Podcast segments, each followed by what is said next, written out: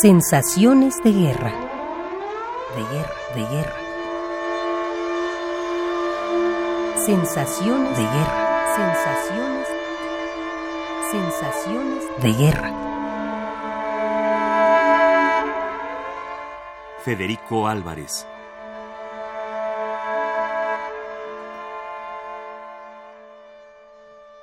Bueno, es evidente que el mundo ha visto romperse el equilibrio precario en que vivía. La ONU ha perdido su autoridad y estamos entrando en una etapa, no sé si en una etapa o en una época o en una era de desorden mundial y de barbarie, con una legalidad internacional que se aplica a todas las naciones menos a Estados Unidos. La brutal campaña de Irak invita a Bush a seguir su proyecto de piratería imperial, ¿verdad?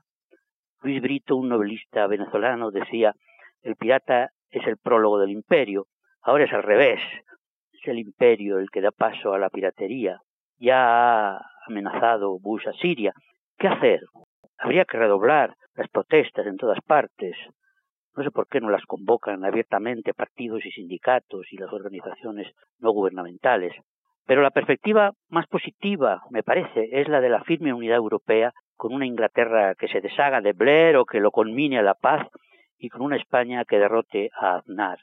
Si se dieran estas condiciones, la ONU podría renacer con más fuerza. Están China también y India. Y Bush supongo que sería detenido. Es decir, desgraciadamente, no hay más remedio que buscar un nuevo equilibrio, un nuevo equilibrio imprescindible para la paz del mundo. Y ese equilibrio tendría que ser ese, una Europa fuerte, en una ONU fortalecida, haciendo frente al proyecto imperial universal de Bush. De otra manera, entraríamos en un camino ominoso, realmente algo, ¿verdad? No podemos dar más que una opinión de incertidumbre, donde hay muchos aspectos negativos, pero donde me parece que puede haber una luz en ese fortalecimiento de la unidad de las naciones en la ONU, garantizado en definitiva por ese otro polo del equilibrio internacional que sería una Europa fuerte. Parece como si la cultura del mundo hubiera fracasado en imponerse sobre las armas y sobre los ejércitos.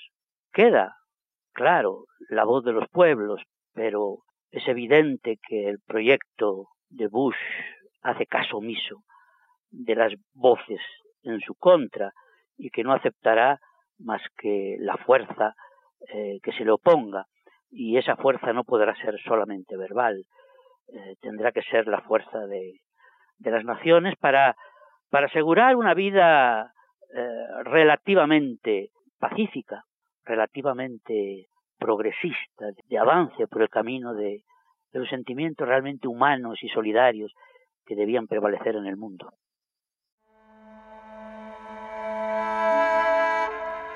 Federico Álvarez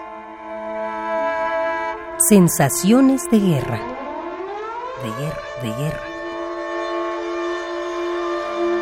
Sensaciones de guerra. Sensaciones.